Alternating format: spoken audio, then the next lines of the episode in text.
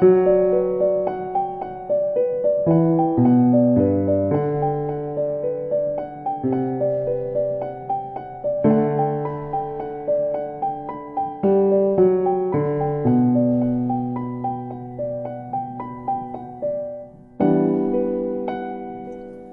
大家好，欢迎来到纵身一跃，我是珍妮子。这是二零二三年的第一期节目，很久没有录音，我差点都不知道前面的话该怎么说了。今天这期节目，我邀请到了一位我关注已久的内容创作者阿威。一开始我注意到阿威是因为他的插画，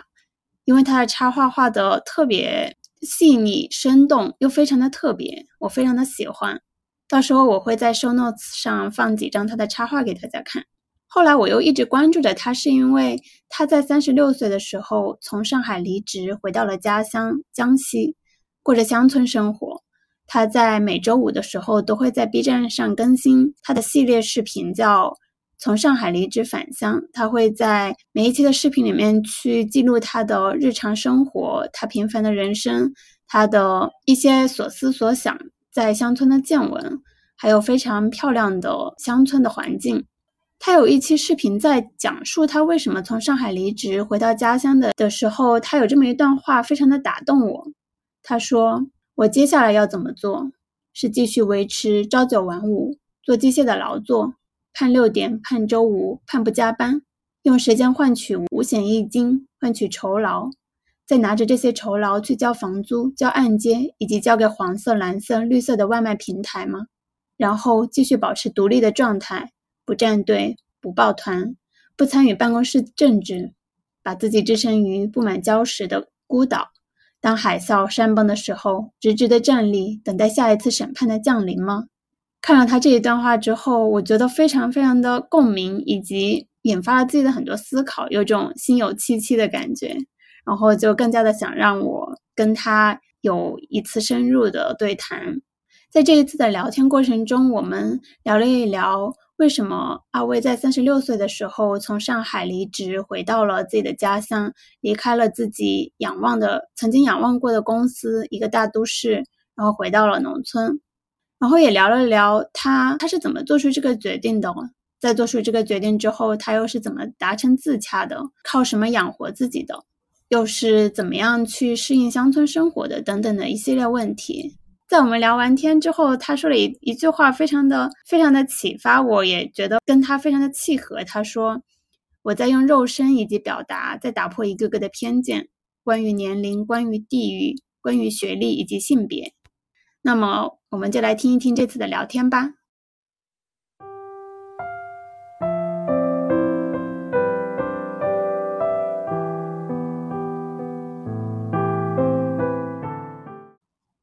大家好，我是阿威，一个喜欢家居、画画、植物和樱桃小丸子的人。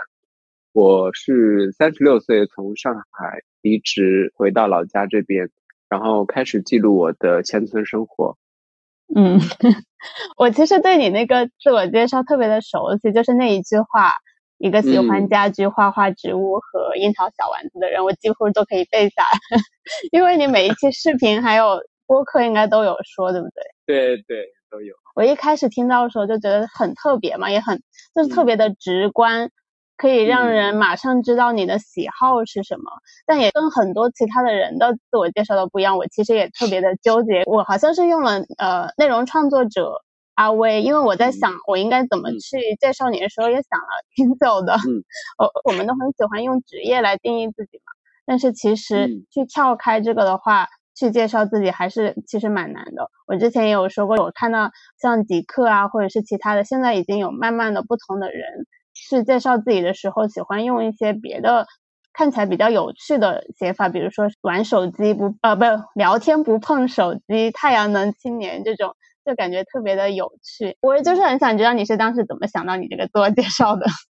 就是关于自我介绍这个，我当时就是在想，就是如果我跟一个陌生人，或者是跟第一次见面的朋友要介绍我自己的这种状态下，我应该怎么样介绍我自己？那我首先要，嗯，很明确的，因为我在不了解对方的一个状态下，我也不知道对方的喜好是什么，那我首先就很坦诚的告诉你我喜欢什么，对，如果你也喜欢他，你也喜欢画画，你也喜欢植物，你也喜欢家居设计和樱桃小丸子，那我们很有可能就可以成为朋友。如果你看到我喜欢的那些东西，然后描述的那些事物同样击中你的话，那我们应该就可以成为朋友。这是我的一个最初的一个想法。嗯。你喜欢家居画画，其实我一开始知道你的时候，应该最先知道是你喜欢画画，你是一个插画师是吗？一开始的时候，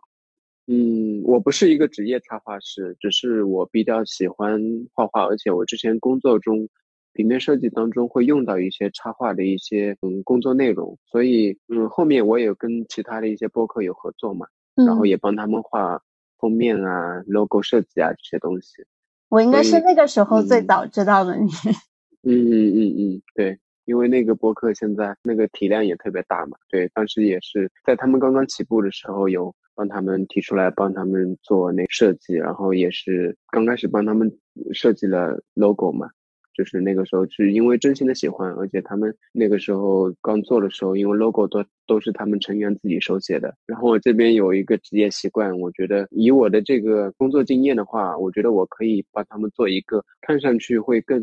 专业一点的一个 logo，所以我就帮他们设计了一个，然后通过豆瓣的形式，那个时候没有还没有跟主播有更进一步的交流，我是通过豆瓣联系到他们，然后。把我设计的 logo 发给他们，后来他们觉得很很意外，也很惊喜。再后来，我就帮他们设计了一些，就画了一些那个播客的封面嘛。然后他们的主播就邀请我成为他们的创作团队中的一员，我就成为了他们的视觉设计。再到后面，因为一些创作上一些对一些价值观或者是一些一些事物的看法不一样吧。所以后面就协商，或者说是就反正就后面就结束了嘛，合作就结束了。明白。对我当时同时有注意到，就是你有一百张计划插画的过程分享，好像是在微信视频号。那个时候是同期发生，就是是同期在做的，是不是？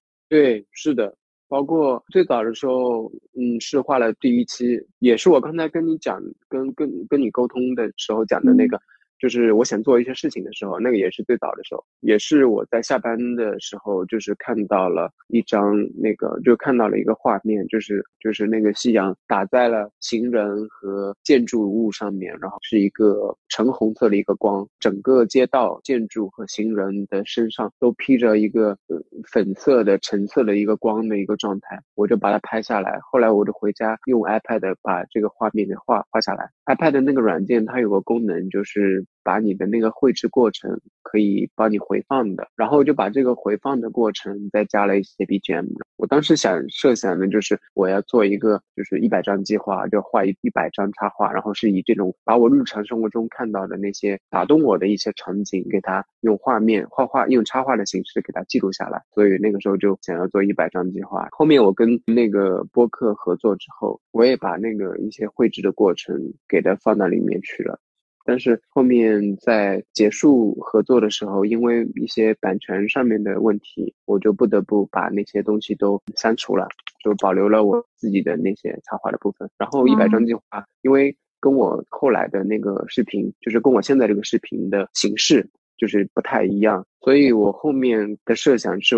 应该会像，我不知道你有没有看过我那个之前一些视频，像那个空白人生，还有不结婚的人那几期视频。就是我插画还还是会继续画，只是说可能会作为一个中间插入的素材和画面放在里面。嗯，我有看到，就我特别喜欢，我应该有是有一两期，就是你是在一边录视频，然后是一边在画画。对，就是一开始的时候是个空白的，然后等到最后的时候。就是一边在呃视频，然后一边画，到最后就把整张画都画完了。然后现在你你后面的那张，我记得就是就是你后面挂着的那一张，对对对，就是那个空白人生，对。对，我就很喜欢有一期，就是嗯，就是这张画，然后刚好有风吹过的时候，那个白色的窗帘就吹到了扮演着这这张画，然后就是出现了那个字幕，让我想到了一部日剧，就特别像那个像《纸的新生活》，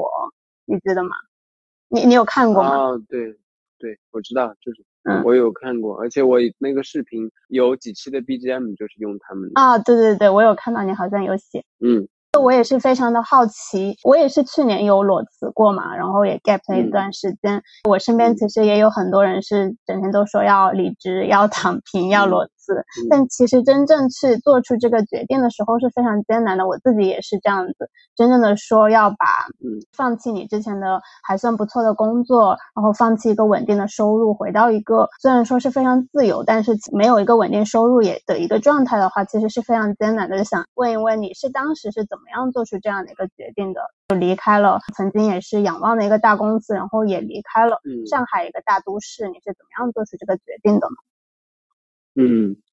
我当时原本设想的是，其实不是说要回到老家，那个时候是想说要离开上海。等一下，我先安顿一下我的狗狗。好，没事。这是玉宝 是吗？Hello。对，玉宝。能看到吗？能看到吗？看得到，接你，好可爱哦。好了，你去睡觉。等下我给他倒点狗粮哈。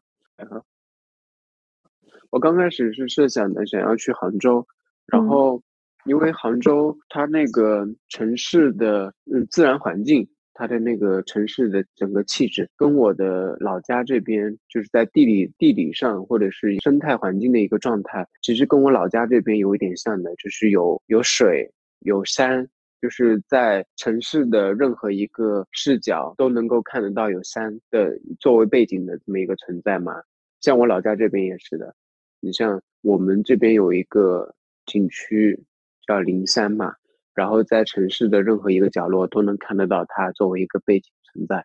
那杭州其实也是一样的，这一点的话，就是因为跟我老家感受很契合。我是一个对这种就山就自然环境、居住环境这些就是比较有向往和要求的一个人，所以我那个时候是想着说，能不能在杭州安。搬家，然后去那边买房子这样子，所以那个时候决定说想要离开上海，然后去杭州那边定居。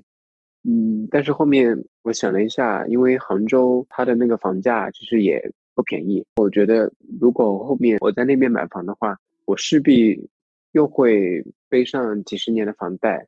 那我肯定也是要也要去把我的精力，把我的时间都会花费在这个上面。就是因为我要，因为我需要一个居住的空间，是以房产证的形式去拥有它。嗯，但是我因为拥有它，所以我就要背上几十年的房贷，我要花几十年的时间去去供养它。后来我就觉得，在我在我的那个认知判断里面，我觉得有点不划算，所以就算了，我就想着就回老家吧，然后我就回来了。因为我觉得我没有这个几十年的房贷这种压力的话。那我就可以过得更加的低物欲，更加的简单。但是你是怎么，就是为什么要辞职回家呢？你是想过很久的时间吗？还是说是比较短时间内的一个决定？嗯，我一开始觉得就是像我刚才讲的，就是我想要离开上海，这是第一步。嗯，对我，因为我觉得我当时想的是，我要找一个更加。我觉得更加适合自己，或者说更加符合自己对未来居住环境的一个选择和判断的一个城市，更接近自己理想中的居住环境的这么一个城市。所以一开始你不是想要换工作，是想要换城市？对对，嗯，明白。就是还是还是会继续做 社畜，然后只是说换一个地方，啊，明白。换一个地方做社畜，嗯，社社畜这样子。所以我那个时候就想着去杭州，然后我就后面就觉得这个房子还是这么贵，那我还是要做社畜，然后我这个社畜还要做几十年，我就觉得好像，好像我觉得有点，好像不太行这个事情，我看能不能再做点其他的事情。如果我觉得我有我有这个时间和精力，我可不可以为我自己的人生再做一点让自己快乐的事情？因为我我我我很知道自己其实并不是一个物欲那么强的人嘛，其实对日常生活中的这种消费也好，这种物欲上面的追求也好，都不是那么的讲究和想要去追求，所以我觉得，那一个低物欲的状态下，那其实花费也不是很多，也能够算得出来。所以我就想的，那既然一个花费和开支这么少的一个状态下，那我为什么还要花那么大的力气，让自己在工作中去消耗自己那么大的一个能量，去对付职场上的那些东西呢？那所以在辞职之前，你应该你有计算过说你每一年会支出多少？然后对对对，有有有，嗯，就是也也会说去计算一下你现现有的存款能够支撑你生活多久，对吧？对，都有都有。其实我当我当时也有也有这么计算过，我也是当时也是觉得自己是一个低欲望的人，然后嗯，不需要买很多比较昂贵的东西，也有去计算自己大概的支出是多少，然后自己的存款能够支撑多少。但是呢，随着 时间，就是比如说你不工作的时间越来越长，你的你的存款变得越来越少，因为它几乎是一个只出不进的一个状态嘛。我其实是会有感到焦虑的，焦虑，就是它会有间歇性的焦虑。对，有时候会想，如果呃自己还现在还在原先的工作岗位，还是跟其他人一样的话，你会是一个怎么样的状态？你的存款是会怎么样的一个状态？你会这么想？那你是怎么样看这个事情的呢？你有没有会会不会焦虑啊？这个焦虑其实我是有提前预判和设想过的，就是你刚才讲的那个，在我这这不是我第一次裸裸辞了，就是 我对我我之前也有裸辞过，但是之前的裸裸辞的状态下，就是你讲的这种状态，就是你能很明显的感觉到自己在原地踏步，甚至是在做倒退。嗯，对。然后你很容易就陷入这种因为跟别人的比较而产生的这种焦虑，嗯，这种漩涡当中，嗯。哎呀，我这个狗又来，烦死！没关系，你抱着它吧，抱着它吧。它好黏你哦。对呀，超级粘人的。它不喜欢跟其他的小狗玩，它就喜欢跟人玩。哎，太好了吧？嗯，坐好，坐好，坐好。我家的猫都不粘我。对我们家猫有几只猫，然后有一只也是特别粘人，然后大部分都不粘人。嗯嗯，然后嗯，焦虑这个，我这这次给自己的那个原本的计划是有三年计划嘛，就是我我给自己的那个计划有个名字叫三年回归计划。我首先设想的是，我这三年当中，我是完全隔绝掉这个焦虑的，就是完全隔绝掉。因为产因为收入的嗯失衡造成的这种焦虑，因为我觉得我的人生过了三十多年，然后未来可能还有几十年的时间，那可不可以就给自己放一个假？我就三年的时间，然后这三年里面，我并不是说像常规的放假，什么事情都不做，只躺着的那种度假，而是让自己完全放空的状态之下，然后再去思考。再去做一些自己真正感觉到开心，让自己会觉得活得很充实的，去完成那些事情，然后也是自己一直想做，没有时间、没有精力、没有多余的空白的空间给到自己的那些事情，然后去完成。即便是说三年之后，我做的这个事情可能没给我带来任何的营收、任何的嗯物质上的一些改变。我就当是这三年我就放了个假嘛，如果到时候我还是在原地，那我就再起来跑起来，继续去做社畜，继续去嗯做 一个嗯打工人。对，嗯，那还有一种可能就是我三年之后，因为我所花费的这些时间和精力，可能在给我带来了一些收获，包括物质上的、精神上的。那这个三年可能就是另外一种精神上的投入投资，所以我当时的设想就是这样子的。嗯，你当时在做这个决定的时候，你是有想过完全自己是不会有收入的吗？还是说你有想过说用什么来养活自己，哪怕是比较微薄的收入？你有想过这个吗？对对，有想过，因为我我当时设想，因为那个时候设想的是，就比如说一个月是八百块钱的状态下，那我就其实就是可以通过像网上找这种接单，这种设计设计接单的形式，嗯。去赚一些收入，然后达成一个收支平衡，不至于说山穷水尽的一个状态嘛。嗯这样对这样的话就是这种焦虑感就是会没有。即便是说我在一个完全没有收入的状态下，那我的存款我也自己也有计算过，能够支撑到多久这样子的。嗯，你现在有真正的在做接单吗？有有做，嗯就插画是吗？对插画设计，然后还有那个我的视频植入，嗯，对嗯，对，那个应该是应该不是计划之内的，就视频这个对吧？后来慢慢做出来的。其实是在三年计划之内的。OK，你一般制作一期视频会用多久时间啊？两三天，两三天，那还可以。对嗯，我一般是星星期三开始写文稿，然后星期三晚上录制文稿，呃，就录音嘛，嗯，然后星期四开始剪辑，星期五再修整，就是调整一下，然后星期五晚上发布，这样子。嗯，但是那你拍摄的时间呢？就是平时都会有拍吗？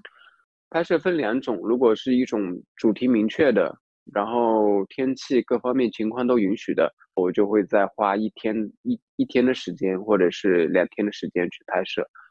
如果嗯是没有什么主题的，像像有一些碎片式的，就是我看到什么，就是平常生活中看到了我就拍，然后到时候嗯用的时候，嗯、符合主题或者是符合一些情景的一些，我就把它插进去，加入进去，这样把那个画面就是从素材库里面调取就好了。哦，嗯那你现在主要的就是每天主要做的事情就是，对，就视频，以视频为主，然后、嗯。然后第二个就是播客吧，播客，嗯。对，播客去年跟了五期，今年啊不知道能不能跟几期。我有听你的播客，你的播客特别是那个文稿就做的非嗯。常的精美，因为你还有画画啊什么的，这些可能都比较耗时嗯。间。嗯，是其实视觉的东西反而，呃，会好一点。就是主要耗时的是那个文稿，因为我整个文稿就是是那个用记事本给它写下来的嘛，就是以嗯写作的方式在完成的，就是嗯像一篇散文，一篇自己的总结，然后写完嗯了之后再录制，然后再剪辑。哦，剪辑的过程也挺耗时的，基本上一期播客的话，剪辑光剪辑就就要花一天，对。嗯所以做一期播客，其实包括后面的视觉设计啊什么的，其实做一期播客时间是远高于那个视频的。所以嗯我的播客，如果是以我现在这种这种形式的话，更新频率就没有办法就是上去。嗯对，嗯然后我这边，嗯，也有在纠结，说是按照我现有的这种，嗯嗯方式去去进行我接下来的这种播客的输出，还是说换一种方式更更简单、更轻松一点呢。所以接下来这一期我可能试一种方式，看能不能调整一下。一个是能做到我的表达是是稳定的，而且是我一直想要去嗯输出的一些内容。然后还有一个就是就是剪辑跟制作制作方面，可不可以再压压缩一点，节省一点时间？然后同时也保证不要就一下子拉垮这样子。我我想试试看，到时候看。我觉得你对于已经跟就是大家说好的时间，比如说周五，你好像就是特别的会嗯坚持这一点。是什么促使你会这么有动力呢？我一开始会觉得，呃，说好的这个时间我就必须去做，但是后来我又突然觉得，也可能我跟你的就是体量也是完全不一样的，我的订阅也没有很多，我有时候会觉得我不想把这个东西当成自己的一个压力，如果实在是不能在那个时间做完就，那就往后延一下，然后发现自己没有更新，好像也没有什么不同，就是也没有人催更，所以嗯就好像也嗯没有特别的去坚持。嗯，嗯 我觉得这个跟你，因为这个不是你的主业嘛，播客对吧？嗯目前不是嗯你的主对业，对，不是。你应该也没有对外宣布说你会保持周更或者是怎么样吧？之前在有有一期都是有不错的效果，就是上了那个小宇宙的星星榜嘛，啊啊播放量就就就 反馈特别好的时候，我就是在那个公告里面说了，我会就是每啊。两周更一次嘛，因为那时候就特别有嗯。动力。对，对对，我嗯。明白，就是，嗯，对，一个是因为这个不是你的主业，还有一个就是刚才你讲的这个，其实就是正反馈嘛，就是正反馈其实是很重要的。像我之前做播客，也是第一期当时是上了最热榜，然后第二期也是上了那个新星榜，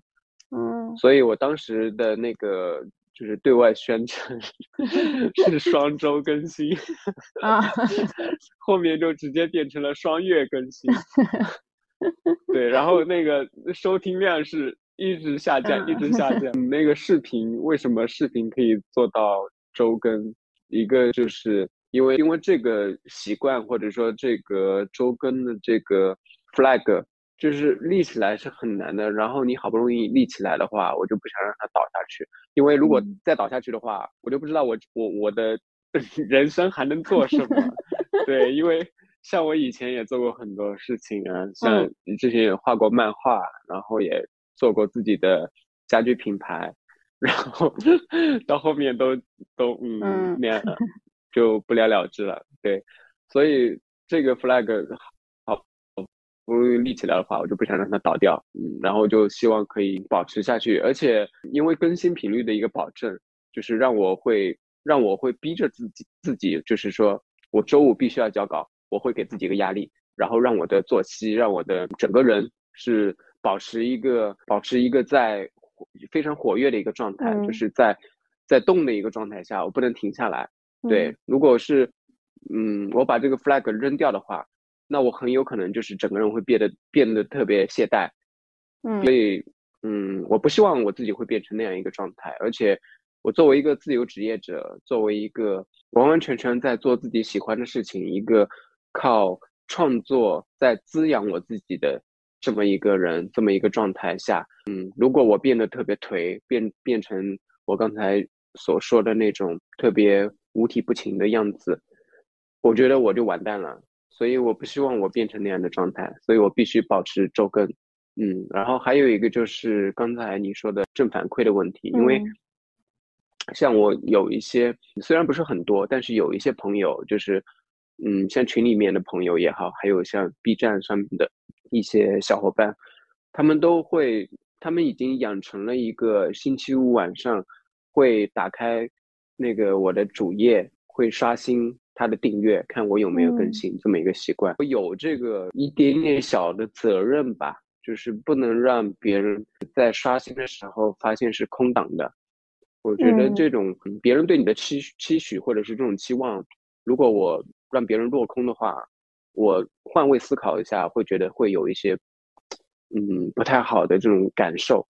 嗯，包括像我有一个，就我们听友群里面有一个朋友，就是从我开始做播客以开始，然后他就进了我们群嘛，就是也是通过播客认识的，然后在群里面也特别活跃。他是一个特别逗趣的人，然后他就经常就是在朋友圈帮我转发，然后。也在群里面把自己的昵称，把他自己的昵称改为，就比如说我刚刚更新完，他就说 距离阿威更新还有七天，就直接把昵称设，然后每每天那个倒计时，我觉得这种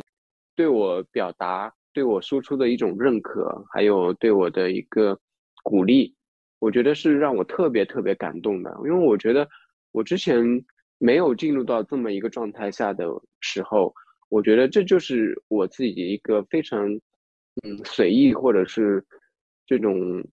特别轻松的一个记录而已。就是我也不在意别人订不订阅，或者说别人喜不喜欢。如果有喜欢的，有人帮我点赞，我会因为受到了一点点的鼓励，或者是一点点的小的虚荣心，让我会觉得很开心。但是我要把这个当成一个事情来做的时候。我觉得这种对自己的要求，或者是对，嗯，别人的鼓励的一个反馈，就让我觉得好像这个事情就变得特别的正儿八经，然后也变得特别的严肃起来。好像我就不能够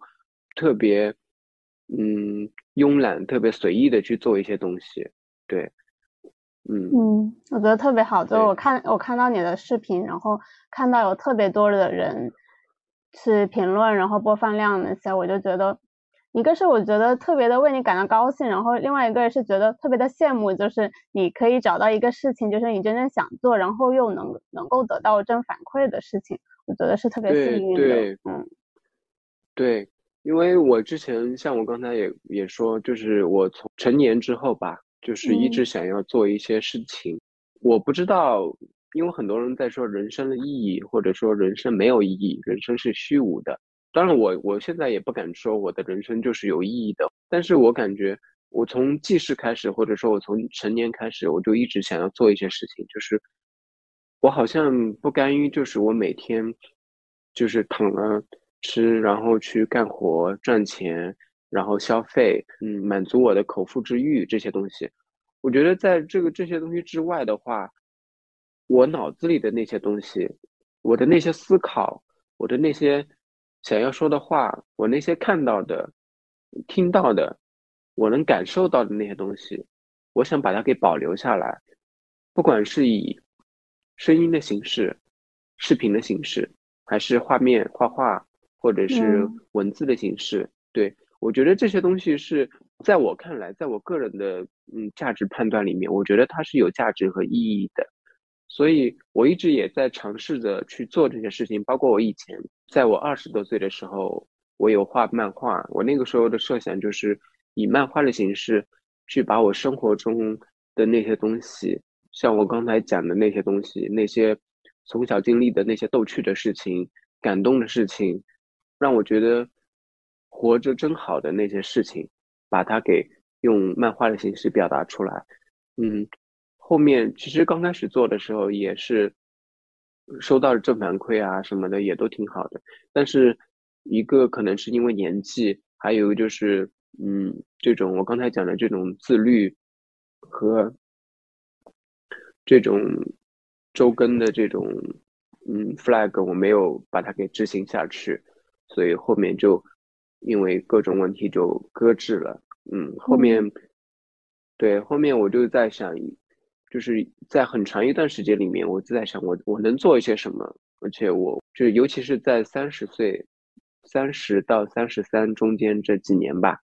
对我就觉得，一个是我都已经三十岁了，那个时候我觉得，尤其是东亚人，可能是受那个儒家文化影响嘛，就三十而立嘛，然后一到了三十岁，好像就是说必须要，嗯，要看到一些成果或者看到一些东西，当你没有。没有拿得出、没有拿得出手的东西的时候，你就特别焦虑，然后就觉得好像我的，我那个时候的感受就是我的人生已经完蛋了，我都已经三十岁了，然后什么也没做出来，好失败，就，对，就对自己的否定，就是否定和那个打压特别的强烈，嗯，然后我也一直在想，那我的人生就这样了吗？就是还有没有一些其他可能性，或者是我还能做一些什么？嗯，然后后面就有一天，我知道那个时候就是很焦虑、很很纠结的一个时期里面，但是我的这种随随手拍的一个习惯，就是还是还是一直在保持的。比如说我看到一些我特别让我特别动容的画面和时刻，我还是会忍不住想要把它给拍下来。对，就比如说我有一天下班。我上了地铁的那个站台之后，站在那边，然后太阳从那个地铁从另外一面，把那个光，夕阳把那个光打在那个地铁上面，就是那个列车这样这样驶过去，然后那个夕阳照在上面，因为人是在这个位置，然后光是从这边打过来，然后这边是行人，一排的行人站在那边，然后光就把行人的影子打在了那个列车上面。就那个列车的车车筐，还有它的那个车体上面，然后就感觉特别像我之前在海边看到的，嗯，那种情情景，就是人在一个特别强烈的光的下面的一个剪影，就是那个夕阳的剪影。对我那一刻，我就觉得，哇，这个画面真的好漂亮，好美啊！然后用手机，对我的手机把它给拍下来。对，像这种时刻，我就就可能那个时候。你的整个的大的一个状态，或者说整个大的一个感受是，你觉得人生是完蛋了，或者是人生是无望了。但是当你看到一些特别细节、特别琐碎又特别真实的一些情景的时候，你还是会被触动，还是会忍不住想要手机把它给拍下来。嗯，所以当我去搜集了一张又一张的素材，有一天我把它放在剪辑软件里面，然后加上了一些 BGM 以后，我觉得好像一个画面再加上音乐之后，它就有了一些东西。这种东西好像就是符合我大脑里里的一些设想，也符合我想要输出的一些感受。所以后面我就开始有了我第一期的那个 blog，就是我跟我朋友去。嗯，就是元旦的第一天，新年的第一天，跟我朋友一起坐地铁，然后一路拍拍拍，然后从那个时候开始，我就想要，就是以视频的方式把我的生活给记录下来。嗯，我不确定我后面会不会保持，或者说我不确定我后面能不能把这个事情正儿八经的给滋润起来、做起来。但是那个东西其实是一个非常本能的事情，而且我觉得这种本能其实日常生活中。很多人都在做，嗯，其实很多人都在，会像我刚才说的那个，就是你看到一个特别让你动容的东西，你真的会忍不住想要把它拍下来记录下来。那，嗯，我现在在做的事情，无非就是我把这个东西，这种分享或者说这种记录的习惯，给他，嗯，当成了一个正儿八经的事情。对，首先就是一个发自本心的喜欢的东西。嗯，然后觉得让我做的时候也是特别会容易产生心流，让我觉得开心的事情。嗯，然后做视频的话，还有一个就是，它是一个很全方位的，就包括你对嗯一个画面的审美，包括你对音乐的审美，包括你对嗯剪辑上面的一些自己的一些小的心思啊什么的这种，所以。嗯，它是一个非常全面，或者说是一个综合的一个一个媒体形式。嗯，包括我之前，因为我的工作工作之前是做平面设计嘛，然后会用到一些，比如说像一些那个片头设计啊什么的，我的一些手绘的字啊什么的，这些其实都是我这从十几岁到现在的一些工作上面的经验吧。我就把这些东西都用在了我现在在做的这件事情上面，这样想来，我那个以前所经历的那些东西，好像现在也变得好像一点点的开始在给给我自己做回馈，嗯，所以，对，所以我觉得是让我觉得特别开心的一件事情，嗯，也做的时候特别有动力吧，嗯嗯。嗯，我一开始听到就是你说你有三年的。一个回归计划嘛，我当时听到三年这个数字的时候，就特别的羡慕，因为我也是有想要给自己放假，但是我给自己的是一年时间，不敢给 就是三年，觉得。对，因为我觉得这个跟行业属性可能也不一样，就是可能我我因为我不清楚你们这个行业对这种从轨道上面停下来或者从轨道上面走下来的人，这种停滞的人。他会有没有一个特别特别紧迫的一种压迫在那边？像嗯嗯，你像我们的话，其实做我们这个设计这个行业，可能也有吧，但可能我现在变得不在乎。不过应该应该也有，嗯，对，不过设计可能更嗯，做自由职业可能比较多，是不是？更适合做自由职业？嗯，是的，之前在那个其他播客那个。就是有一期访谈，就是对谈的那个博客，就楼下楼散步里面，他也有一期是关于访问那个鹤岗的鹤岗一个女生，嗯。嗯嗯，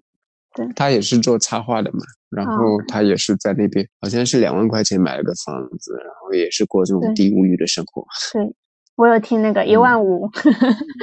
对对对，一万五，嗯。我也很好奇，就是你说的三年回归计划是基本大概是会包括些什么呀？我知道第一个就是改造你的房间，我有看到就是你整个改造这个过程特别的治愈，因为我就看着你是怎么一点一点的把房子改造成从原来旧的模样，可能是就是爸妈喜欢的那种装修。风格，然后改造成你自己喜欢的，就完全不一样的。我觉得你现在可能比较偏向于那种日式风格，还是嗯，不知道什么风格，就是反正就是对对，就是它那个过程是让我也想到那个纸的新生活那个嘛，他也是裸辞辞职之后，然后去到了一个乡村，他去慢慢的去弄他自己的房子，然后我就想到了这一个。那除了这个之外，你有什么其他的三年回归计划呀？嗯，因为我当时设想的就是，我本来是设想的去杭州一个乡下那边买一个房子，然后房子那个时候都看好了，大概是三十到四十万，然后再拿出十万块钱的装修，那总共加在一起可能也就在五十万五十万之内全款吗？全款吗？对，哇，这么这么爽。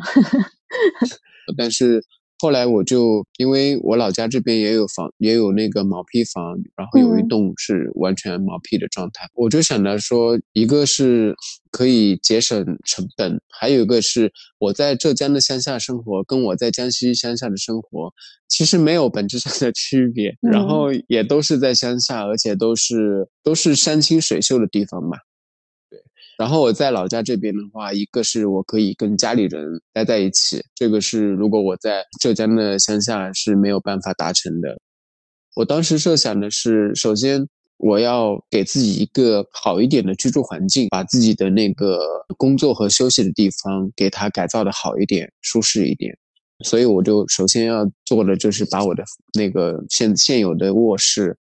其实也是我的工作的地方，给它重新改造一下，然后改造完成了以后，就继续的认认真真生活吧。然后就把自己认认认真真生活的这些这些这些东西都呃记录下来，然后也分享分享出来。后面的话可能会，我不我不确定我会不，我现在还在还在思考，有可能会在我们老家这边再买个小房子，然后把它改造成。说打造成我我自己的一个理想的居所，就可能小小的，但是呢，又可以把它弄得很温馨、很舒适，然后也可以种一些蔬菜呀、水果呀、那个花花草草啊什么的这种。然后我设想的是那种顶楼的复式，上面会有露台，然后可以种很多植物啊什么的，对。这个是因为像我的个人介绍里面，就是我是一个喜欢家居、画画、植物和樱桃小丸子的人。对，那我的三年计划里面势必就是跟这些我的喜好相关的，所以我也会想着去很具体的去执行我的这些喜好和追求。所以无非就是做这些吧。可能后面如果有一定的收入，或者是各方面都比较充裕的话。就不管是时间还是经济上啊，可能我会去国外，不是，是国外。那你说的是什么？你说是国外是吧？对 对对。啊，我好像我我说完之后，我突然意识到，我好像这个步子迈的有点大。我可能先先出省外，然后再出那个国外这样子，然后去外地旅游一下，然后也可以拍拍素材，去见识一下这样子。嗯。跟嗯，确确实跟我原先想的不太一样，因为你是从上海回到了，就是回到了农村嘛，回到老家。嗯，这种生活听起来我也是会觉得特别的很羡慕，因为你是在视频里会说你会像小时候一样只做喜欢的事情嘛，然后我就感觉你特别的在一种非常平静又非常有点田园牧歌式的生活，我也是会有一点点的。因为我之前看一篇文章，就是有人说他也是从嗯城市回到了农村，然后他说描述他的生活场景的时候，就可能说他在非常安静的像小时候熟悉的那种环境里面，然后像可能就是在跟邻居聊天呐，或者吃饭的时候也可以一起串门啊什么的，就是去说到很具体的那种生活场景的时候，我就会有点点觉得。嗯，真的，一辈子又回到了这种感觉有点点与世隔绝的这种生活的时候，我就会觉得真的，嗯，不甘心。对，就是会不会觉得有一点点的局促，比较局限吧？就是说，这个生活是不是有点狭窄？是不是跟嗯更广阔的、更加丰富的、更加主流的世界有？不太有隔绝的地方，然后刚刚听你这么说的时候，我又觉得我原先的这种隐隐的担忧好像又是多余的，因为你还是打算啊，以后还是要出去，然后 甚至到国外去的。对对，嗯，那所以其实你回到乡村，只是你一个小，就是可能是你人生中的，比如说三年的一个小小的插曲，以后你还是可能会去体验更不一样的生活，是这样子吗？嗯，那呃，我觉得我之前就是因为看了你的那个提纲嘛，嗯嗯，我就觉得，嗯，你问的一些问题，你想的，你你写的那些东西，就特别打动我，因为我觉得你是有真的去思考，或者是去探寻一些东西，然后也也想要就是通过跟我对谈的方式去找到一些答案。或者说是自己的，就包括自己的一些思考和一些隐忧的东西都被引申了出来。嗯，我觉得这一点特别打动我。所以你刚才你刚才讲的这个时候，你刚才说的这些问题的时候，我觉得好像我的之前的那种被打动的那个状态一下子又被唤醒了。我我我突然又觉得还蛮感动的。嗯，你说的这个就是。嗯，从一个特别都会的地方，然后回到乡村这边，开始设想自己，嗯，接下来的几十年可能就在这么一个闭塞的一个环境下面生活。嗯，其实这个，我觉得很多人好像，嗯，或者说是会陷入一个惯性思维里面，就好像说，我如果不是在一个时髦的都会里面，我可能就是只能在一个闭塞的乡村里面。或者是我在一个乡村闭塞的乡村里面，我可能就只能闭塞。其实我觉得，不管是职场也好，还是在婚姻当中也好，还是在感情当中也好，我觉得人都不能够，或者说人都不要放弃自己的探究和可能。就是，嗯，你觉得有些人是觉得好像，因为我身边中，我身边就有看到太多太多的这样的亲戚也好，还有。同学朋友也好，就是他们结婚了之后，他们就觉得我的人生就这样子了，我的人生就无非就是朝九晚五，然后嗯养儿育女，然后也没有什么大的起伏，也没有什么特别想要去完成去做的事情。还有一些朋友或者是身边的人，他觉得我已经生活在这样一个环境里面了，我还能去到哪里呢？我还能去看到更更光鲜的，或者是更缤纷的世界吗？我是不是只配在手机上看到那些东西呢？其实我觉得，但凡你有想法，或者说你想要去到那个地方，就像我，我刚才在讲，我说我那是，嗯，因为我之前看那个一个韩综叫《旅行者》，就是一九八八里面的狗焕嘛，嗯，他他他跟另外一个就是演那个。信号的那个男主，他们两个就是去到古巴那边，然后我看这个纪录片，我就被深深的击中了，我就被古巴的那种热烈的、色彩明亮的，然后又有那种特别传奇的人文气质的这么一个城市给吸引住了。我想的是，我觉得我我在我的有生之年，我觉得我应该是会去到达那个地方，然后我的脑海里面就萌生了一个想法。我要去到那边去感受一下我在画面里面看到的那些东西，所以首先我的脑子里面就有一个想法，那接下来就是我怎么样去执行它，我怎么样去到达那个地方。就像我第一次坐飞机，第一次出国门去国外旅游去泰国那边，包括我第一次带着我老妈我家里人一起去泰国那边。这个都是在我小时候不敢设想的东西，就包括我自己背着背包，然后一个人去到上海那边。像我在初中的时候，我看那个《粉红女郎》，然后他们的那个故事发故事发生的背景就是上海。我当时看到这么一个嗯特别都市、特别精致、特别时髦的一个城市。在电视机里面看到的时候，我觉得这个跟我没有关系。我觉得这个是遥不可及的。我没有去设想，那个时候上初中的我没有设想过，我有一天会在这个城市生活。就是我刚才讲的，就是人不要给自己那么轻易的下判断，也不要给自己一个限定。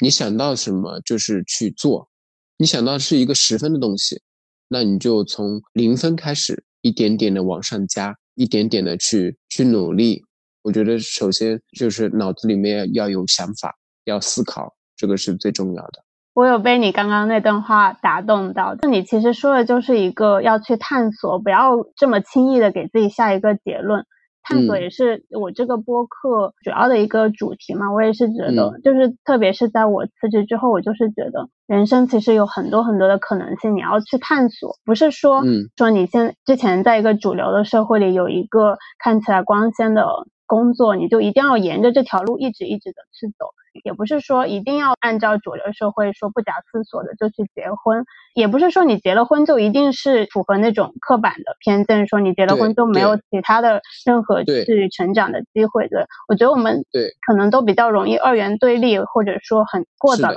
去给一个结论。你刚刚的那一段话真的有启发到我，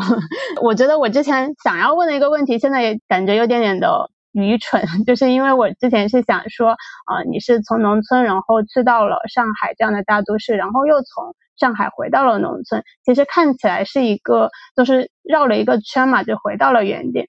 你会不会？对，就是你之前也有个视频说，这是不是白忙一场嘛？人生是不是白活了一场？但其实我我我也知道你你的答案肯定不是的，肯定这不是白活。我打了个问号。对对对，就有一个很鸡汤的话，就是所有的路都不会白走。我们都知道说看起来是一个走了一个圆圈，但其实肯定不是说嗯什么都没有做的。对对，嗯。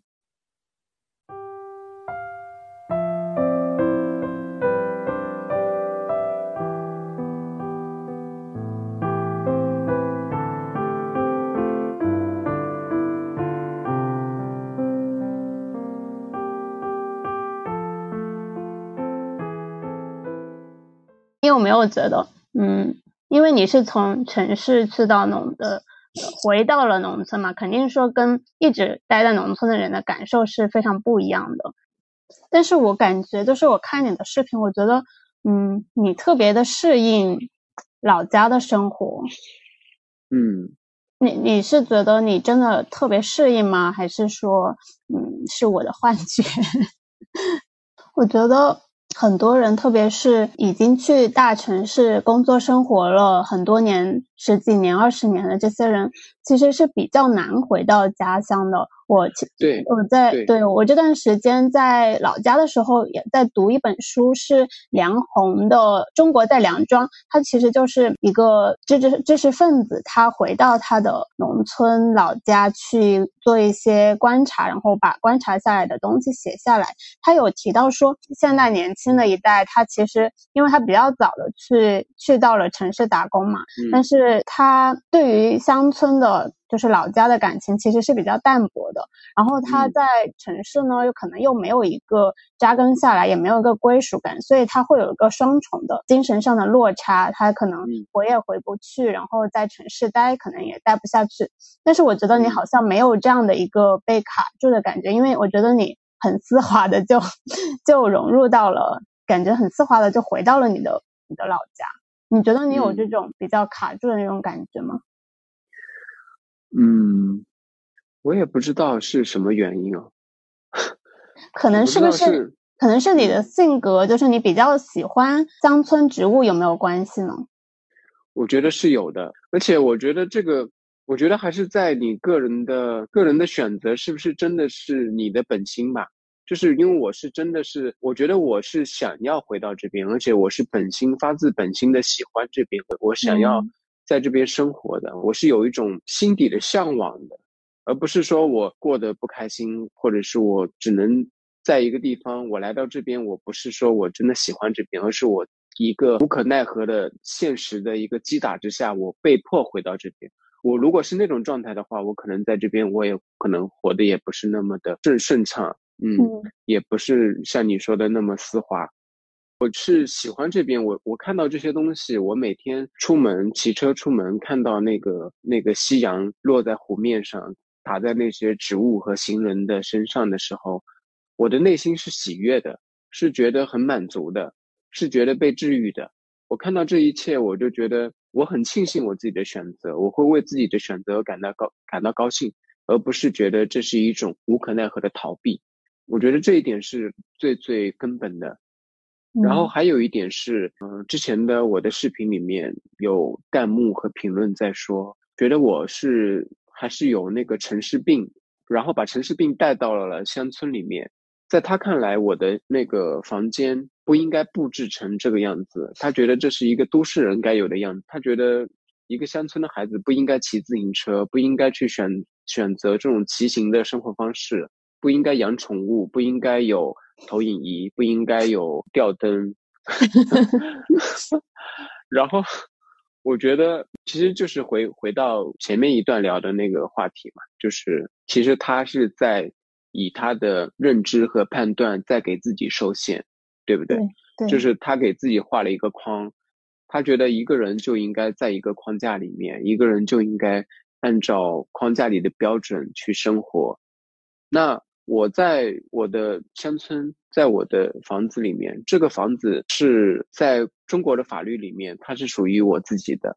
对不对？它的产权也在我自己的手上。我想怎么折腾，想怎么样改造，都是我自己的权利。我想要过什么样的生活，没有人可以阻止我，因为我没有去做那些违法犯罪的事情，一切都是在合理合规的范围之内。我想怎么样生活都可以。我只要我自己活得开心，只只要我自己活得快乐就好了。嗯，为什么要给自己那么多的限制，然后那么多的条条框框，逼迫着自己明明不开心还要去遵循他们，遵循那些糟粕，然后让自己活得那么的苦闷，然后还看不得别人从框架里面跳出来，还要去想方设法的用这些框架去框住他人的生活。我觉得发出这些评论和疑问的人，首先应该问一下自己，是不是有这个探究的勇气。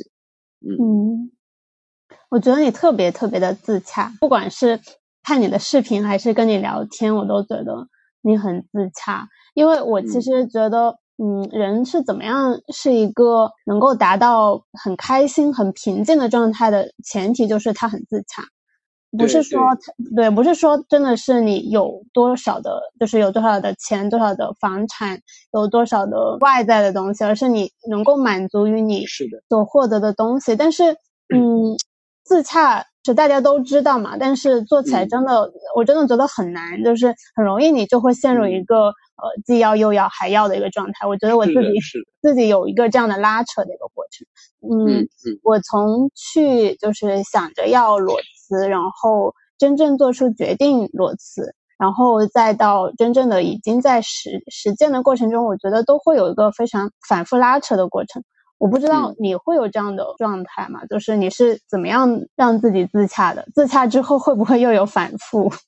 嗯，我觉得我是一个完完全全是顺从我的本能和直觉的人。嗯，就我在一个环境里面，但凡会有一些让我觉得不适和窘迫的状态出现的时候，我会快速的想要逃离和离开这个地方。我会想要让自己过得就是像像像一条鱼吧。如果是把我放在一个干涸的地方，我立刻就会蹦起来，就想要跳到水里面去。对，就这么一个状态。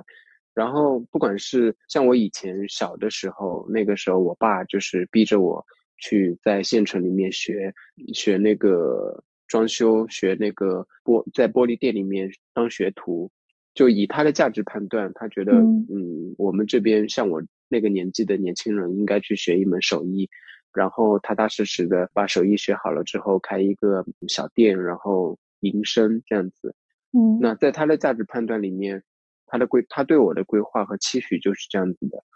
但是。当我去按照他的期许去嗯生活的时候，我觉得那个状态下的我是不开心的，也也是不自洽的。然后我就想要逃离那个环境，所以我会想要对我的父亲的期许和所谓的他的帮助说不，然后也会做出一些反抗，所以我后面才会想要离开农村，去到大一点的城市，去到南昌，去到浙江，去到上海。包括我在上海生活也是的，因为我觉得我已经花了那么大的力气，然后也到了一个我之前比较仰望的一个大的公司里面，然后在公司里面一直做做做了那么多年，也没有看到那个我之前期许过的那种特别让我兴奋和满足、特别有成就感的一个状态下的我。那我觉得是不是我还有其他的可以让自己活得更开心、更自在的一个一种生活方式，可不可以去试试看？所以我又从那个环境里面跳脱出来，有了现在的选择。还有人，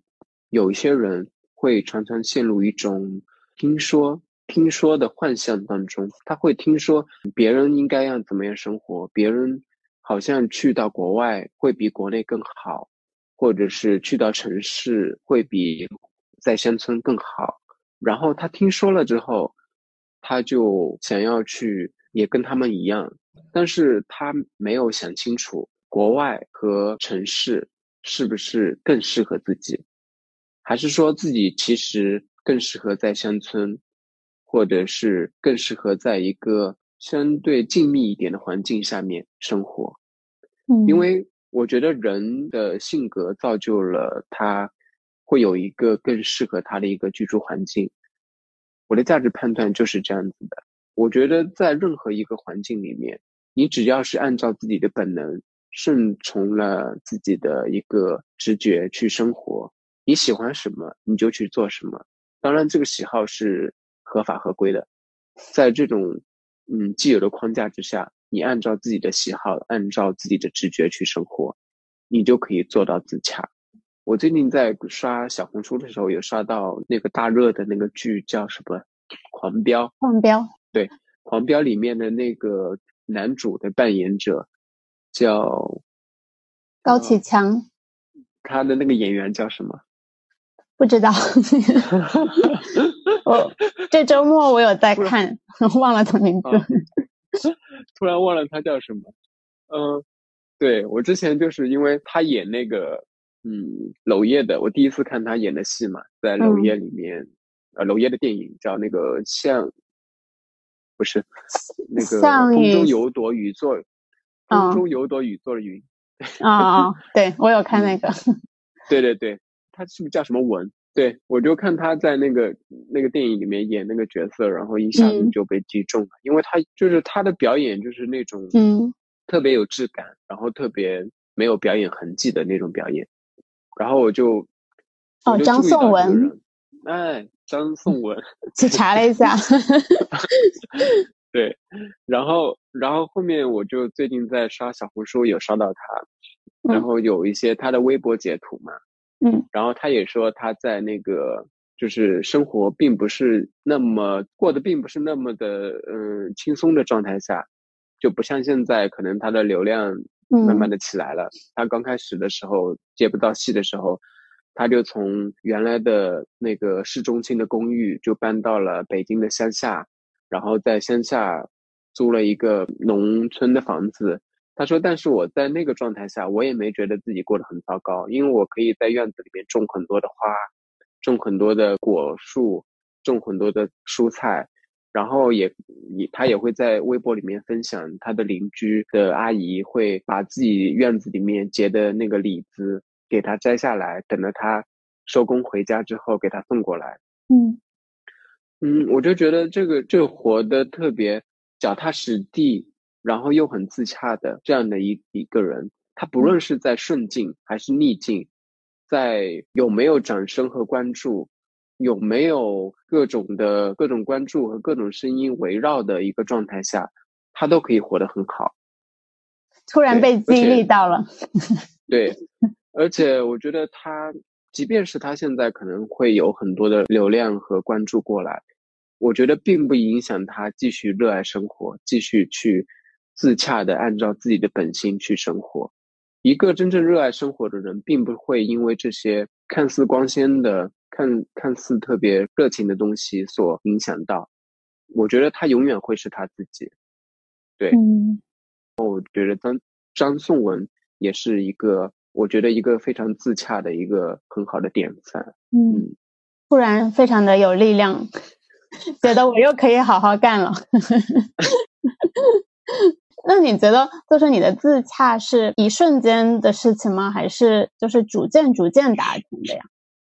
嗯，不是一瞬间，在各在经历了各种的波动和挤压，嗯，然后生活中的那些困难、那些波折，产生了一些自己的思考，然后不断的思考，不断的推翻，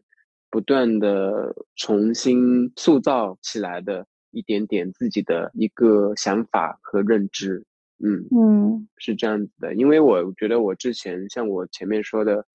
在我三十岁的时候，其实也很焦虑嘛，然后觉得自己一事无成，觉得自己做了很多事情都没有达成圆满，然后都很失败。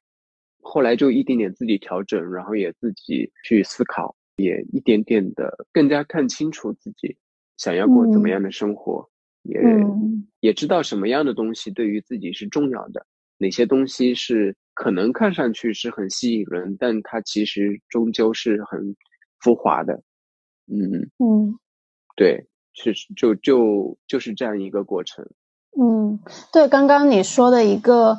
嗯，让我很有共鸣的，就是你说不要去听说，要自己，就是我觉得是真的是自己去做，自己去探索，然后自己去尝试过了才知道这个东西是不是真的适合自己。而不是说别人怎么说，然后你就觉得那个东西是好的，你就跟随着去。我觉得这一点很重要。然后说到踏踏实，也是我这一两年就觉得，嗯，特别的想要非常踏踏实实、简简单单的那种生活。可能是自己开始自己做之后，我会特别喜欢那种哪怕是非常微薄的收入，但是是靠你自己去获得的，而不是说以前在呃大公司、大平台，然后依靠的是平台，然后。获得的这个薪资，我觉得获得再多，可能你也是感觉到一种非常空虚、虚无的。但是你是靠自己去获得的，哪怕只有一点点，你都会感到很高兴。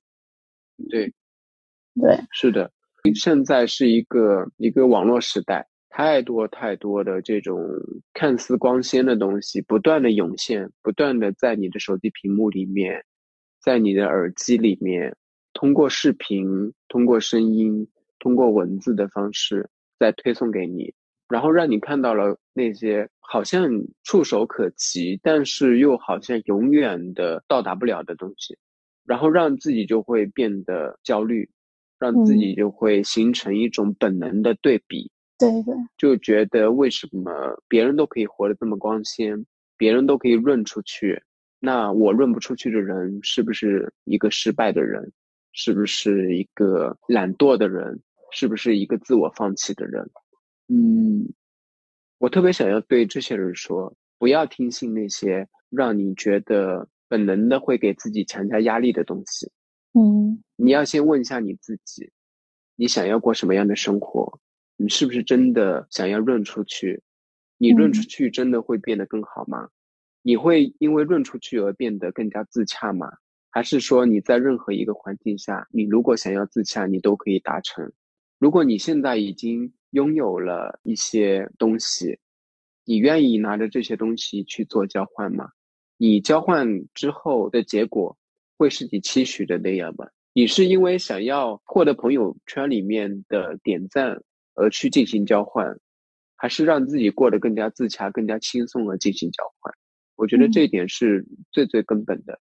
如果你你是为了让别人觉得。你看上去是一个光鲜的，是一个就是发在朋友圈，别人会为你点赞，会赢得赞誉的这些这些东西，你花了很大力气去做，但是你过的并不是一个会开心的，那其实我觉得这个是没有必要的。嗯嗯，我觉得不要给自己增加那么多的自我否定和自我打压，而去把这种打压看能不能去兑换成一种。更加脚踏实地的，更加认认真真的在生活的自己，嗯，因为我我们听友群里面就有一个朋友，他叫大灿，他上次有在群里面说，好像是做那个自媒体那种公众号的编辑还是之类的，他就是一个活得特别特别热烈、特别脚踏实地，然后又特别充实，像像永远充着电的一个会发光的一个灯泡的感觉。嗯，像他最近在那个给自己放假，然后他现在在在那个广西北海那边旅游，然后他到了那边之后，就会跟当地的小朋友进行对谈，然后跟他帮他们拍照片，也会邀请他们来，就是因为他去到对方的家里面，可能也会留联系方式，然后也邀请他们将来去，嗯，上海去找他玩。然后也会在海边帮海边的人拍照，然后并把照片发给对方。然后他很喜欢植物，他到了那边，就是不管是他现在在旅游，还是他在日常生活中，他都会想尽办法的让自己，嗯，把自己放置在那那种特别天然、特别自然的环境上面去，然后去探寻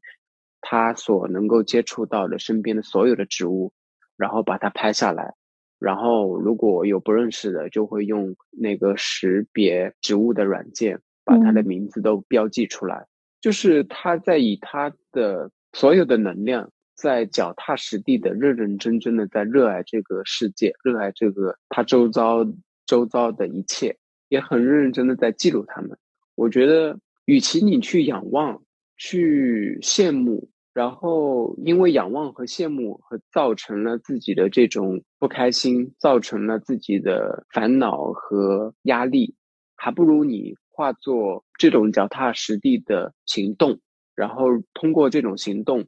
让自己变得更加的健康，更加的充盈，更加的热烈。嗯嗯，对，其实嗯，我听你这么说，因为我前段时间生活上遇到一些不太好的事情嘛，然后朋友就安慰我说，他说了一句话，虽然是非常听起来平时可能觉得很鸡汤，但我又觉得非常的有治愈到我。他说，生活是不会辜负就是热爱生活的人的。我觉得其实是非常的有道理的，然后跟刚刚你说的，我觉得其实也是有异曲同工之处，有给我很大的力量。嗯，对，我觉得真的是踏实生活就能够让你自己感觉到安心吧，然后也会相信你真的不会被生活去辜负。是的，是的，像那个我们听友群里面有一个朋友叫谈谈，然后他有一次在我的评，在我的播客下面评论了一句。应该是一个作家的一一一段话，嗯，具体的文案我可能背不出来，但是大大概的意意思就是说，就是说，一个人如果他能够观察落叶、流水、花朵，他能够脚踏实地的去生活，生活就不能拿他怎么样，大概就是这样的，嗯，这样的一个，嗯，我觉得这个跟你刚才讲的这个就是一个道理，嗯嗯。想进群，可以。如果 如果你如果那个什么，你你想要加入的话，那个回头我拉你。嗯，好的。我之前听那个下楼散步你的访谈嘛，你有说到你比较喜欢一些比较细碎的、比较微小的事情。然后，嗯，我在听看你的视频，以及说我在跟你聊天的时候，我都觉得你的表达，就是你你会表达的非常的细致细腻。就是跟我以前接触到的这么说，可能有点性别偏见，就是接触到的男生，男生感觉不太，嗯，因为他们的话可能会更粗线条一些，但是我觉得你的表达就非常的细腻。你是，嗯，你觉得除了性格之外，还有别的原因吗？你是不是嗯看书比较多啊，或者是喜欢文学 之类的？纯属好奇。说到这个。说到这个，我有两点想要说的。你刚才说的这个东西，我有有有触动到我。我先说这看书这个吧。嗯嗯，很多人都会在那个评论啊什么的问我那个平常看什么书。我真的是很惭愧，我是一个看书很少的人。那就是自学，就是自己的天赋喽。然后我就对我就很很直接的，就是很坦诚的。嗯，回复对方说不好意思，我很少，我 没有看什么书。但是我觉得，首先是确实是有一个大家的一个惯性认知吧，我觉得是惯性思维，就是觉得男生可能相对比女生会更大大咧咧一点，或者是更粗线条一点。嗯嗯，我觉得现在很多这种惯性的东西都都应该被打破。其实，在我的认知里面。我觉得人跟人是有不同的类型划分，但并不是不应该是以性别作为划分。在我的观察和认知和我的接触到的，我的所有的从小到大我所有接触到的人群像里面，我一个个去总结的话，或者是去观察，我得出的总结就是，人就是按照不同的性格进行区分，而不是按照性按照性别。因为我看到过特别。呃，共情力缺失，特别没有没有体恤他人能力的这种女性，也看到过特别柔软、特别敏感、特别细腻又特别善良的男性。嗯，也看到过特别粗暴、特别特别喜欢用暴力去解决一切事物的男性和女性。嗯，所以在我的判断里面，我就是认为人就是这样子的，因为他的生活环境，因为他的从小的教育、家庭的影响，就是造成了他不同的性格。嗯嗯，对，我的性格，我觉得可能是我小时候跟我在我外婆家长大也有关系，因为我外外婆家其实是一个女性占据了主要话语权的这么一个家庭氛围。嗯，因为我的外公是一个非常内敛、特别内向的一个男性，然后我的外婆是那种比较有主见，然后也比较敢表达的这么一个女性。我的小姨就像我姐姐一样的，一直带着我，然后陪伴着我长大的。她就是一个特别善良，也特别敏感，特别心思细腻，特别热爱生活，特别喜欢花花草草、植物这些东西的这么一个女性。所以我在他们身上，我能够从小就被这种氛围浸润的话，就导致我的性格会更加的细腻，就是相比我的同龄人。不管是男生也好，女生也好，可能会更加细腻一点，可能也会更加去敏锐的感知到生活中的一些特别细微的、特别柔软的一些东西。嗯嗯，对我非常的赞同。我觉得不应该用男女去，就是性别去区分，只是说可能是我接触的样本比较少，就是接触到的像你这样的男性比较少而已。对对，嗯。对，像我那个现在的我们那个听友群里面嘛，嗯，然后当然大部分是女生，也其实也有不少的男生也在我们的听友群里面，然后他们经常也会分享自己的一些一些感受，包括他们平常像我前面提到的一些被打动的时刻，然后用相机把它拍下来，嗯，也会拍一些四季的变化，拍一些晚霞、落日，拍一些那个岸边的。那个沙石和潮汐这些东西，我觉得就是就是一个你有没有这种感知力和一个粗线条的感知力缺失的这么一个人。对，我觉得这个词很准确，就是感知力，就是因为你有很强的感知力，所以你会比较细腻细致的去把它表达出来。对对，嗯，是的，嗯。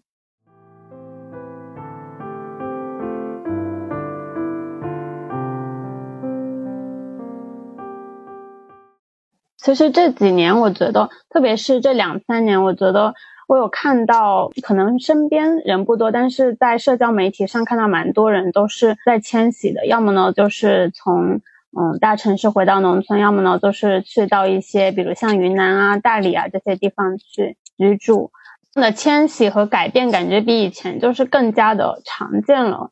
感觉他们更多的是。可能受到疫情的影响，比如像风控啊，像各种核酸，像各种扫码这些，让他们觉得特别的疲惫，以及说之前像上海封控这些嘛，就会导致大家对一个城市或者是对更加主流的生活都失去了信心。他们觉可能有一种就是生活都已经这样了，就毁灭吧。对，就是嗯。也没有必要说一定要按照既定的主流生活去过，我可能可以选一个自己更想要过的生活，或者去发生一些改变，去到乡村，去到农村。你觉得你离开上海，你觉得你会跟这些因素有关吗？还是说有关？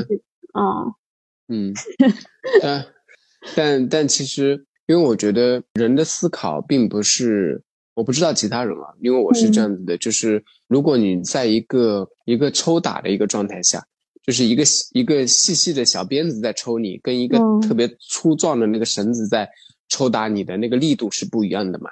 当你在面对这个生活的抽打的一个一个状态、一个力度下面，如果是一个很轻微的这种抽打，其实不足以让你产生一种特别大的一个碰撞、思考和你的一个一个反抗和你的一种想法的。产生，但是如果你在一个特别大的一个冲击、一个生活的一个冲击、生活的波动之下，势必会让造成你更大的一个反思、更大的一个思考，去问你自己想要过怎么样的一个生活。所以，嗯，当然，我做的这个决定并不是因为我在上海被封控的那个两三个月所做的决定，只是说那个时间点刚好是契合的。但我相信，刚才在讲，就很多人因为生活发生了这些变故、这些波动之后，然后产产生了特别强烈的这种想要改变和离开，嗯，去选择一种全新的生活方式。我觉得这种就是一个。生活中的特别大的一个碰撞和变故所导致的一个结果，一个必然的结果。因为一个小小的一个波动，肯定激不起特别大的浪花，但是一个特别大的一个石头扔进水里面，它激起的水花肯定就会更大。我觉得应该就是这样子。嗯嗯。然后我觉得你刚才讲的这个状态，就是年轻人在迁徙，年轻人在做出改变，就是让我觉得特别。感到欣喜和特别觉得这是一个充满了希望的这么这这么一个事情，因为现在的年轻人已经跟，因为我是八零后嘛，因为我觉得八零后其实是在我在我的认知和我看到的同龄人里身上，其实是一个相对忍辱负重，然后相对认命的这么一个一个群体，就是九零后也好，包括零零后。就是看到的这些年轻人，他们更加的喜欢、热衷于去思考自己究竟要怎么样的生活，究竟要成为怎么那怎么样的一个人，去更加在意自己的想法，在意自己的人生是不是按照自己的意愿去完成。当我去看到这些迁迁徙，看到你说的这些迁徙，看到这些改变。看到他们为自己的追求做出了跨步和努力的时候，我会觉得一切都充满了希望。我会为他们感到高兴，我也会为这些有理想、有行动的年轻人而感到高兴。嗯。对，我也非常赞同。记得我们之前在极客上，我我记得是有互动过一次。我就说，因为有看到更多的人已经在去审视自己的生活，然后去做做出一些改变，做出一些反叛和对抗，就觉得特别的，就确实是特别让人觉得高兴。因为觉得也不仅仅是我们自己，我们也不是很孤单，有很多的人也在做出这些事情。嗯嗯，对，是的，对。因为我的这个播客的 slogan 是一起探索自由丰盈的人生嘛，我一般都会去问我的嘉宾，就是。嗯，有有做过什么探索自我的尝试，去让你能够看到更多可能性的事情，或者是说你有没有一些嗯纵身一跃的时刻？因为我现在在我做播客的时候，其实我就特别着迷于去看到更多人的故事，让就是看到说别人是怎么去探索的，怎么去发现更多可能性的，然后也想知道别人是怎么样鼓起勇气去纵身一跃的。你能不能分享一下你的故事？嗯。我觉得我是一个从小就是听从本能和顺从了直觉的人，这个我前面有讲嘛。对，我在很小的时候，我就会拿着我家里面那个时候没有画笔，很小的时候我就会在那个找那种石块，就是那种可以像粉笔一样可以画出可以出那个东西的那种石块，在我们在我们家的那个墙上和地面上开始画画。我从小就知道我喜欢这个东西，这个是。这个其实就是本能，就是你抓到什么东西，你就开始做那个东西，那就是本能。然后到后面，因为家里面的一些变故，然后自己的人生轨迹，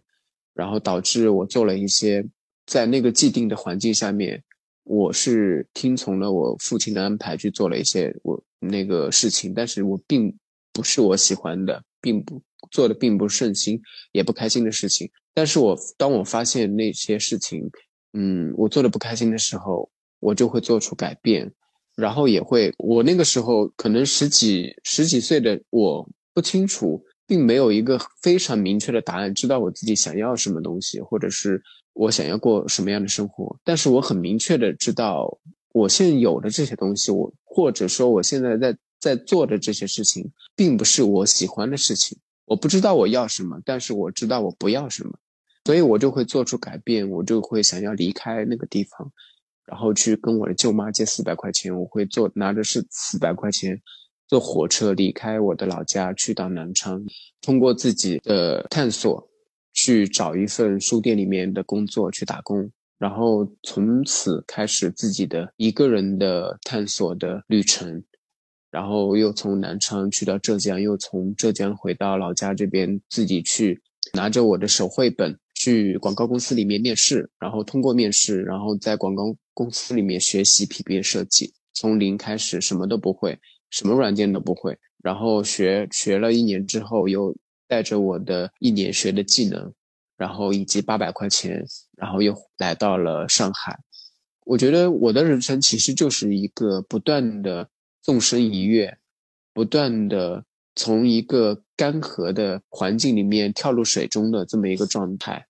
不断的去探索，不断的去尝试，然后再一点点的把那个原本布满了雾气的、看不清楚的镜子，一点点的。擦拭干净，一点点的看清楚自己的样貌，也看清楚自己的本心，然后再按照自己的本心去一点点的填满自己的人生。我的人生就是一个不断探索、不断纵身一跃的过程。非常的有勇气，我觉得听你说，因为你那时候年纪应该也不是很，还不还比较小吧，然后你就敢自己借钱，然后 自己去一个陌生的地方去打拼。嗯，对，对我就是那个，当我觉得这个这个环境，我能够觉察的出来，我能够觉察的出来，就这个环境对于我的一个挤压，然后让我感到不适，我就会想要跳脱出来。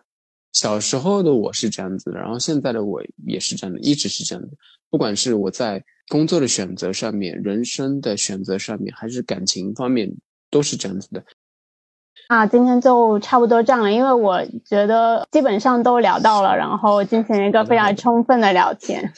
也非常的高兴跟阿威今天的聊天，真的是让我觉得非常的有力量，然后能够很就是很大的启发到我，非常的感谢阿威，谢谢，谢谢，谢谢谢。和你聊天也很愉快，这是我接受的嗯第三个对谈。第一个是下楼散步，然后第二个是之前跟小婉聊过的一期视频的对谈。啊，然后对，然后这期是就是 Jenny 邀请的，都是三个特别可爱的女生。然后嗯我觉得你们身上有个共同点，就是我刚才讲的这种感知力。就是能够感受到，哪怕就是我们现在隔着屏幕，嗯，就是能够感受到对方情绪的这么一个人，然后也愿意去通过自己的思考去探索一些东西。去感受这个世界的这么一个这一类的人吧，嗯，所以这一点我也觉得很高兴可以认识到你们，而且是通过我自己 的一个通过我自己的一个表达去认识到的。对，我觉得就是你身身上有特别强的一个生命力，就是我觉得会愿意自己去探索的人都是比较有生命力的。也希望阿威可以做得越来越好，会一直关注你的视频。谢谢 Jenny，也希望你的播客越来越好。好的，谢谢。那今天就先这样，拜拜，拜拜，拜拜，拜拜。